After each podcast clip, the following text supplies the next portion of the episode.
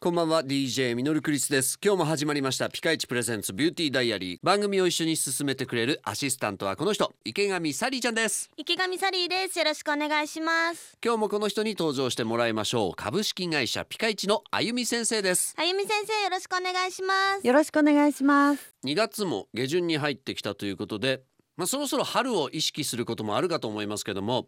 暖かくなってくるともう花粉症の方は辛い季節になりますよねうんサリーちゃんどうですか私も杉の花粉症うん持ちですあうーんじゃあ春が結構辛いですね辛いですえ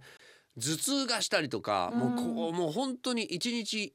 本当に憂鬱になっちゃう時があるぐらいうん大変はい大変ですよね。あの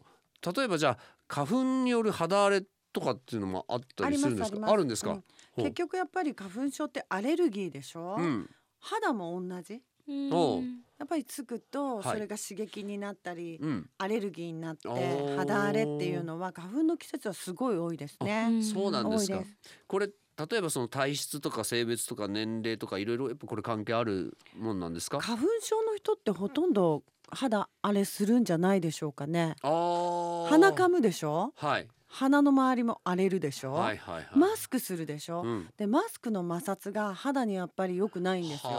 はあ。あの敏感になってる時は余計その摩擦がそうなんですあうね。んはあそっかそっか。で目もこするでしょ目の周りもはい。赤くなって肌荒れして、これなんか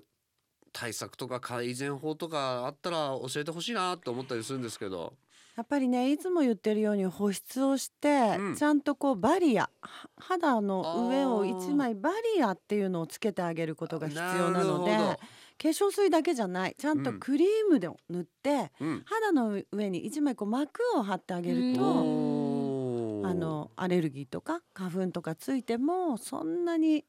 えーやらないよりは全然いいなるほど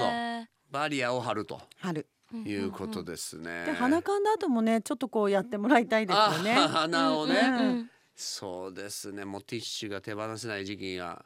なりますよね。えーなりますよね今年はあんまりその多くないといいんですけどもね。うんはい、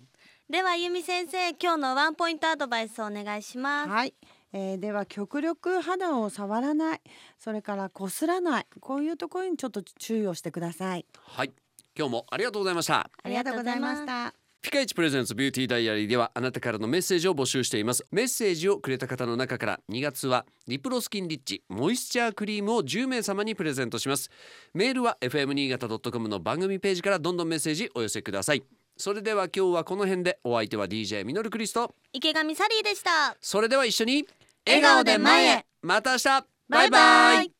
この番組はピカイチの提供でお送りしました